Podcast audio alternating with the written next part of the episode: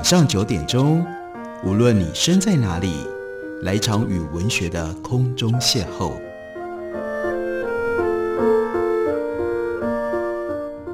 杨照谈书，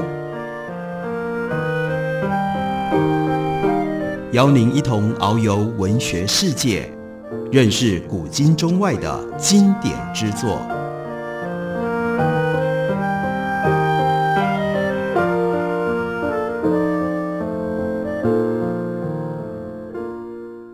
各位听众朋友，大家好，欢迎收听杨照谈书。本节目以台北广播电台 FM 九三点一，每个星期一到星期五晚上九点为大家播出。我是杨照，在今天的节目当中要为大家介绍的，这是猫头鹰出版公司刚刚出的新版，书名叫做《薛丁格生命物理学讲义》，副标题其实是这本书原来的主标题，非常的简单：What is life？生命是什么呢？这是一位物理学家，他对于生命试图用他当时所能够掌握的完整的知识来为我们解释。所以是先从物理学的基本的原理，一步一步推演，为什么在地球上会出现了生命。如果我们用这种溯源的方式来理解生命，那我们会对于生命产生一些什么样的理解或者是体会吗？而很关键重点，那就是这一位作者薛定格。薛定格在物理学上有非常高度的贡献。他在一九三三年的时候就得到了诺贝尔的物理学奖。不过他的成就，他在历史上的意义远超过诺贝尔奖。有这么一些精英中的精英得过诺贝尔物理学奖的人，然而像薛定格这样的等级。这是我们今天不只是在讲物理学，乃至于物理学运用到现实科技的各种不同的变化发展，总是绕不过薛定格这个人。他在物理学上，乃至于扩展在整体的科学跟人类知识上所提出来的种种洞见跟看法。因而，我们读这本书很重要的，我们可以读一下附在这本书的后面。这是薛定谔的自传概述。开头的时候，他就说：“在我这一生当中，我和我的至交，也就是唯一的密友，常常天各一方。或许正因为如此，我才多次被指责为人情淡薄、不重视真诚的友谊。”那他的这位挚友呢？他就描述他研究生物学，准确的说是生物当中的植物，而我研究物理学。多少个夜晚，我们总是在 g l u c k g a s s e 这是在奥地利维也纳的一条街；另外一条呢是 Schillergasse，这两条街之间来回漫步，全神贯注地探讨哲学问题。他说，当时我们几乎不知道那些我们自以为是的独创见解，千百年来一直盘踞在伟大的心灵当中。教师们不总是竭力避免谈到这些话题，为什么呢？因为有可能会违背宗教教义。而引起令人不安的问题，他就说，这是我转而反对宗教的主要原因。虽然宗教在现实上从来没有对我造成任何的伤害。他接着回忆，他说，我已经记不得究竟是第一次世界大战之后，或者是我客居在苏黎世的那段日子。他在一九二一到一九二七年住在瑞士的苏黎世，还是后来一九二七年。到一九三三年，他住在柏林。他说：“我跟这位挚友，那就是弗兰茨，又共度了一个漫长的夜晚，一直到午夜时分，我们仍然坐在维也纳郊外的一家小咖啡馆里交谈。随着岁月的流逝，弗兰茨似乎变化很大。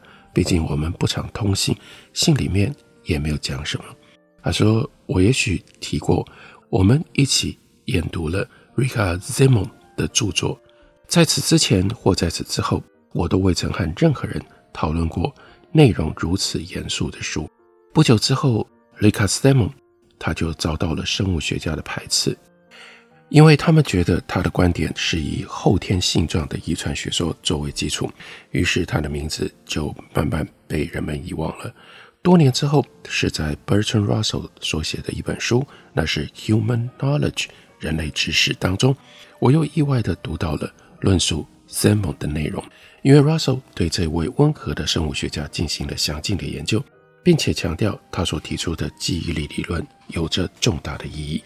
他说：“我和 Frenzel 一直到1956年才又见面，那是在薛定谔的家里面，位于维也纳的帕斯特卡瑟四号。那是一次非常简短的会面，当时还有别人在场，所以那十五分钟会面不值一提。弗兰索和他的妻子住在奥地利境外，也就是奥地利北面的那个国家。虽然政府当局似乎并未加以阻扰，但要离开那个国家已经相当的困难。他住的，他所住的地方，也就是东德。所以到了两年之后，一九五八年，弗兰索。他就去世，于是这对挚友就再也无法见面了。那不过有一个特别延续的关系，那就是弗兰索他弟弟的小孩，他的侄儿侄女却仍然维持是 Schrodinger 他的朋友。那这个弟弟是弗兰索家里面的幼子，最小的弟弟。薛定谔在一九五六年回到维也纳，就到那里去看这位。好朋友的弟弟，那个时候他已经身染重病，不久之后他就离开人世。弗兰索另外有一个哥哥，目前仍然健在，是一位受人尊敬的外科医生。然后他再把时间呢拉回到一九零六年，薛定谔他是一八八七年出生在维也纳，他最重要的研究的领域是量子理论。在一九零六年，他进入了。维也纳大学就读。他说，在进维也纳大学的前夕，伟大的 Boltzmann 在 Duino 遇到了悲惨的结局。一直到今天，哈泽诺在向我们讲述 Boltzmann 业绩的时候，那清晰、准确又热情的话语仍然会响在耳边。一九零七年的秋天，这位 Boltzmann 的弟子跟继承者，并未举行任何盛大的仪式或者是典礼，就在 Tückenstrasse 那一所。旧大楼朴素的讲堂里发表了就职演说。他对于 Boltzmann 的介绍，让当时年轻的薛定谔留下了非常深刻的印象。尽管后来又出现了 Planck 跟声名更大的爱因斯坦，但是对于薛定谔来说，任何其他的物理观念都比不上 Boltzmann 的观念，对他产生了更大的影响。顺便一提。爱因斯坦早期在一九零五年之前的著作，也提到了他对于 Boltzmann 的著作研究的成果非常的着迷。他是通过转换 Boltzmann 方程式而向前迈一大步的唯一的人。哈泽诺对薛定谔的影响是最深的。他说：“大概除了我的父亲之外，在我和父亲共同生活的许多岁月里，父亲引导我探讨过许多他感兴趣的问题。”在学生时代，他曾经和 Hans Thirring 交往，并发展为永恒的友谊。一九一六年，哈泽诺在大战当中阵亡 t i e r i n 就变成了他的继任者。他在七十岁退休的时候，放弃继续担任荣誉职务的权利，把 Boltzmann 遗留的教授职位留给他自己的儿子。一九一一年之后，薛定谔担任 Exner 的助手，于是他就遇到了 Korush，也跟 Korush 建立了持久的友谊。Korush 借由实验证明了我们称之为叫做史维德尔起伏现象的存在，并且因此在物理学界成名。在第一次世界大战爆发的前一年，薛定谔跟 Kohlrausch 曾经共同研究二次辐射现象，这是在各种材料的小地板上，以尽可能小的角度产生一种混合的伽马射线。在那些年里，他说：“我明白了两件事：第一，我不适合做实验工作；第二，我的环境和周围的人再也无法使实验取得大规模的进展。原因很多，其中的一项是，在古老又迷人的维也纳，人们常常按照资历，把好心但是浮躁易犯错误的人安排在关键性的位置上，从而。”阻扰了一切的进展。要是当时就认识到必须要在关键性的位置上安排智慧过人的人，就算从天涯海角都要把他们请来，那就好了。大气电学理论和放射性理论原来都是在维也纳发展起来的，但是无论这些理论传播到哪里，任何真正想要献身在自己事业的人，都得要追随这些理论到处跑。例如说，Lisa Meitner。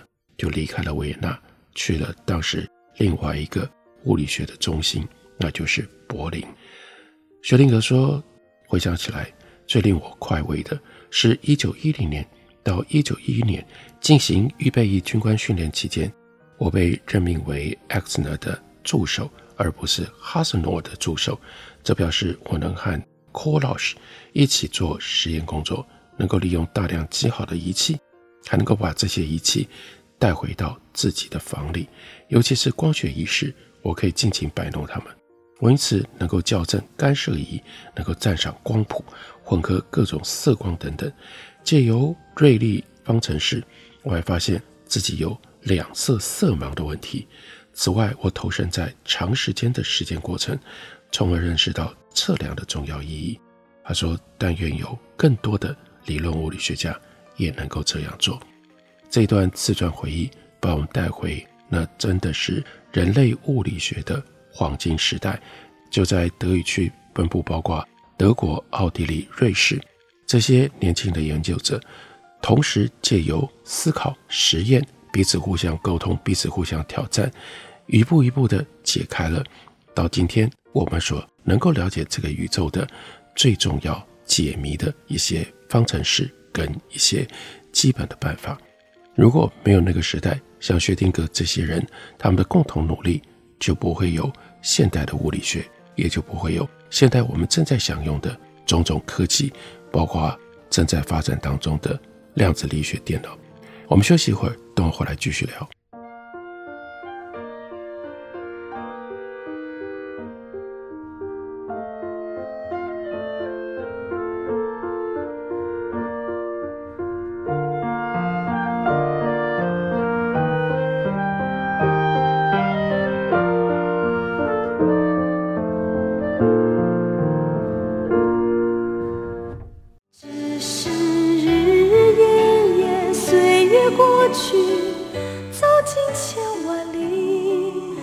台北好声音尽在台北广播电台 FM 九三点一 AM 一一三四，陪伴您的幸福好时光。大家好，我是郑怡。只想告诉你，没有爱情的地方，没有天。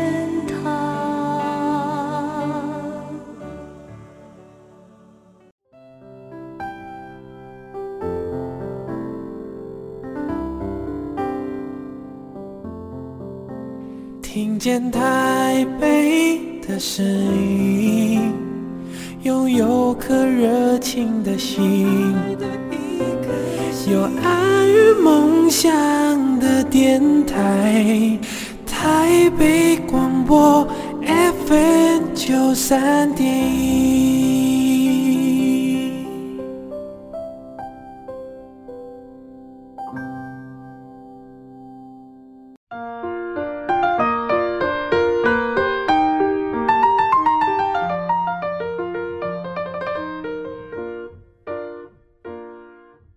感谢您继续收听《杨照谈书》。本节目以台北广播电台 FM 九三点一，每个星期一到星期五晚上九点为大家播出到九点半。今天为大家介绍的这本书是猫头鹰出版的一本经典作品的新版。经典作品有很简单的书名《生命是什么》，副标题则是薛定谔生命物理学讲义，告诉我们作者是了不起的量子力学物理学家薛定谔。但是这本书。不是关于量子力学，而是要从物理学的角度为我们解释生命是什么，生命怎么来的，生命的构成最根本的物理元素是什么。在这本书里，另外很重要的收录了薛定谔在晚年的时候所写的一篇简要的自传，把我们带回到他一生当中的成长，以及在他一生当中曾经经历过的重大。人类冲击事件，比如说，他就提到了一九一八年，一九一八年第一次世界大战结束了之后，他所在的奥地利发生了革命，Emperor Karl 退位，奥地利变成了共和国。他说，我们的日常生活，当时他在维也纳，和以往相差无几，但生活却受到了奥匈帝国分裂的影响。我原来已经接受了 Czernowitz 大学的。理论物理学讲师的职位，并且已经计划好要把空余的时间都用来研究哲学，因为我当时刚发现了叔本华，它是我了解到印度的奥义书当中称之为叫做“犯我一体”的原理。革命使得这个计划全部泡汤，因为呢，Trnovitz 大学在匈牙利，所以呢，分裂了之后，那就不再受维也纳的管辖了。对维也纳人来说，第四世界大战跟结果就意味着我们的基本需要没有办法持续保障能够得到满足。饥饿是胜利的协约国为了要报复敌人无限的潜水艇战争所选用的惩罚。这种潜水艇战争是如此的残酷，使得俾斯麦亲王的继承者及其追随者在第二次世界大战当中只能在数量上，而不是在质量上超过这场战争。饥饿的现象遍及全国，只有农场例外。可怜的妇女迫不得已去农场要鸡蛋、要奶油、要牛奶。尽管他们是用编织的外套和漂亮的裙子等食物去换取这些牛奶、鸡蛋、奶油等等，但是他们仍然会被嘲笑，被视为乞丐。在维也纳已经不可能和朋友社交聚会，因为没有任何的东西可以款待客人。即使最简单的菜肴也得要留下来当做礼拜天的午餐。每天去市区食堂，能够在相当程度上补偿社交活动的匮乏。社区食堂经常被称之为叫做戏法食堂，大家都在那里吃午餐。实在要感谢食堂的妇女们，她们认为做出无米之炊是义不容辞的责任。为三五十个人做饭，的确比为三个人做饭要来得容易。而且又能够解除别人的负担，这件事情本身当然是值得做的。薛定谔回忆，我和父母在社区食堂结识了一些志趣相投的人，其中有一些人后来成为全家的至交，像是认识了拉丹夫妇，他们两个人都是数学家。他说：“我认为不管怎么说，我和双亲的处境算得上是艰难的。当时我们住在维也纳市内一间大公寓房里。”这个其实是由两间房间合成了一间。这间房子是市内一栋颇为值钱的楼房的五楼，那是外祖父的房产。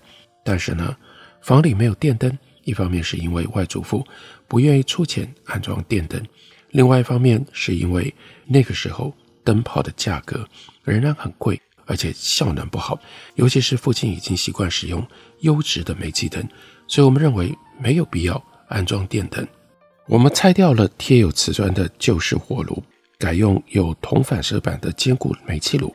这样做是希望让自己的日子可以好过一点，因为那个时候很难请到仆人。虽然厨房里仍然有一座烧木材的旧式大火炉，但是呢，我们也用煤气来做饭。这种情况勉强过得去，一直到有一天，某一个高层的官僚机构，大概是市议会，发布命令说，煤气。也要实施配给。从那天开始，不管家里的煤气怎么用，每户每一天一律只可以用一立方公尺的煤气。任何人超过规定的用量，他家的煤气就会被切断。一九一九年的夏天，薛定格全家去 Croatia 的米尔斯塔湖度假。那年父亲六十二岁，开始显露出年迈的迹象，而这也是致命性疾病的症状。但是当时我们还没有意识到这一点。我们外出散步的时候，父亲总是跟不上，尤其是爬坡的时候，他总是装着好像对某一种植物感兴趣，来掩饰他其实已经精疲力尽。大概从一九零二年开始，父亲就主要从事植物学的研究。每一年夏天的这几个月里，他都会为自己的研究工作收集资料，不是为了建立自己的植物标本收集室。而是为了用显微镜跟显微切片机做实验来用。他已经成为形态演化学家和物种演化学家，而放弃对于意大利伟大画家的钻研以及他自己的美术爱好。以前他曾经画过无数幅的风景素描。每当他散步落后的时候，我们就连哄带劝地跟他说：“哎，走啊，走啊！”或者是“薛定格先生啊，时候不早了。”父亲对此表现出很不耐烦，但是我跟母亲都没有觉察出他跟不上的真正的原因，因为我们对他的举止习以为常，以为他只是专心的在从事他的研究。回到维也纳之后，父亲的症状就更加的明显了。可是我们仍然没有认真看待这些疾病的先兆。他的鼻子和视网膜经常严重出血，到后来腿部也发生水肿。我想他比任何人都早知道他将不久于人世。不幸的是，这种情况正好发生在前面所提到的煤气配给时期。我们弄到了一些碳棒灯，他坚持要亲自照料这些灯。他漂亮的藏书室这个时候变成了碳化物实验室，会散发出一股难闻的恶臭。二十年前，当他和许莫策一起学刻蚀法的时候，他还曾经在这个房间里把铜板跟锌板浸泡在酸和氯化水中。薛定谔回忆，那时候我还在上学，而且对他的活动表现了很大的兴趣，但这个时候我没有参与他的研究。在大战期间服役将近四年之后，我很高兴回到自己心爱的物理研究所。另外，一九一九年他订婚了。当然，后来这位未婚妻就变成了他的妻子。他说：“我不知道父亲是否得到妥善的治疗，但我的确知道，我本来应该更好好的照顾他。我应该请 Wettstein 替他找人治病，因为 Wettstein 是父亲的好朋友。比较高明的医术是否会减缓他动脉硬化病情的发展呢？如果那样，应该对他很有帮助吧。”可是，一九一七年，我们在 Stephansplatz 所经营的油布跟漆布店关门了，因为战争所影响，存货不足。之后，就只有父亲对家中的经济状况了如指掌。一九一九年的圣诞节前夕，父亲就在那把旧安乐椅当中安详的与世长辞。到一九二零年，通货膨胀非常的严重，这就意味着父亲留下来的些微。银行存款更不值钱了。不过这一点存款从来就没有能够让我的双亲摆脱困境。父亲以前卖掉波斯地毯的收入已经花费一空。父亲的显微镜、切片机和藏书室里大部分的物品，在他逝世之后也都被廉价出售。他生前的最后几个月当中，他最担心的事莫过于：哎呀，儿子过了三十岁，已经三十二岁了。但是呢，领非常微薄的薪水，只有一千奥地利克朗。他生前看到儿子唯一的成就，那就是被提供了一个报酬较好的职位，在耶拿大学当兼职讲师，以及当 Max Vian 的助手。到了一九二零年的四月，薛定谔看妻子就搬到了耶拿去，留下母亲独自照料自己。母亲因此得要负担起整理行装跟打扫房间的。繁重工作，他说：“至今我对此仍然深感内疚。哎呀，我们当时多么糊涂啊！房子的产权属于外祖父，在父亲去世了之后，他相当担心房租由谁来付，我们付不起房租，于是母亲就只好把房间腾出来，给一个比较富有的房客去住。这位房客是我未来岳父好心介绍来的，他是替。”凤凰公司一家兴旺的保险公司工作的犹太商人，所以母亲就不得不搬家。但他搬到什么地方去，我却不知道。如果当时不是那么糊涂，我们本来应该预见到成千上万类似的情况，本来应该证明我们是对的。要是母亲多活几年，那一大套装潢精美的房间，对母亲会是多么巨大的一笔财产呢？母亲在一九一七年。就患过乳腺癌，动过手术。我们当时以为手术很成功，但是到了后来，一九二一年的秋天，母亲就因为脊椎癌而离开了人世。薛定谔就在这里有了一段感性的描述。他说：“我很少记得做过的梦，而且可能除了幼年时以外，很少做噩梦。然而在父亲去世很长的一段时间当中，我却一再做同样的噩梦。梦境是。”父亲还在世，但我已经把他全部很好的仪器跟植物学的书籍卖掉了。既然我已轻率而且无可挽回毁掉了他知性生活的基础，那他该怎么办呢？我相信这是因为我的良心受到谴责，才会做这种梦。因为在一九一九年到一九二一年当中，我对父母实在关心的太少，只能够做这样的解释。薛定谔在晚年。他写了自传概述。这对于我们了解他的思想、他的物理学贡献，来自于了解那个时代在德语区物理学为什么可以如此突破发展，都是非常重要的资料。感谢你的收听，我们下个礼拜一同一时间再会。